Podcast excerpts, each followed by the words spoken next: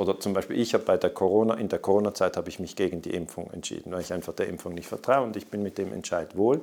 Das ist wie Djokovic, der Tennisspieler, der gesagt hat, das kann doch jeder selber für sich entscheiden. Ja? Also freier Entscheid ist, Ich habe auch gute Freunde, die geimpft haben, also jeder soll sein Ding machen. Aber was ich dann nicht mag, ist, dass die Medien, die Staatsmedien mich noch beschimpfen und sagen, du bist unsolidarisch ähm, und ich die finanzieren muss. Das ist so wie, du musst jemandem Geld geben, dass er dich beschimpft.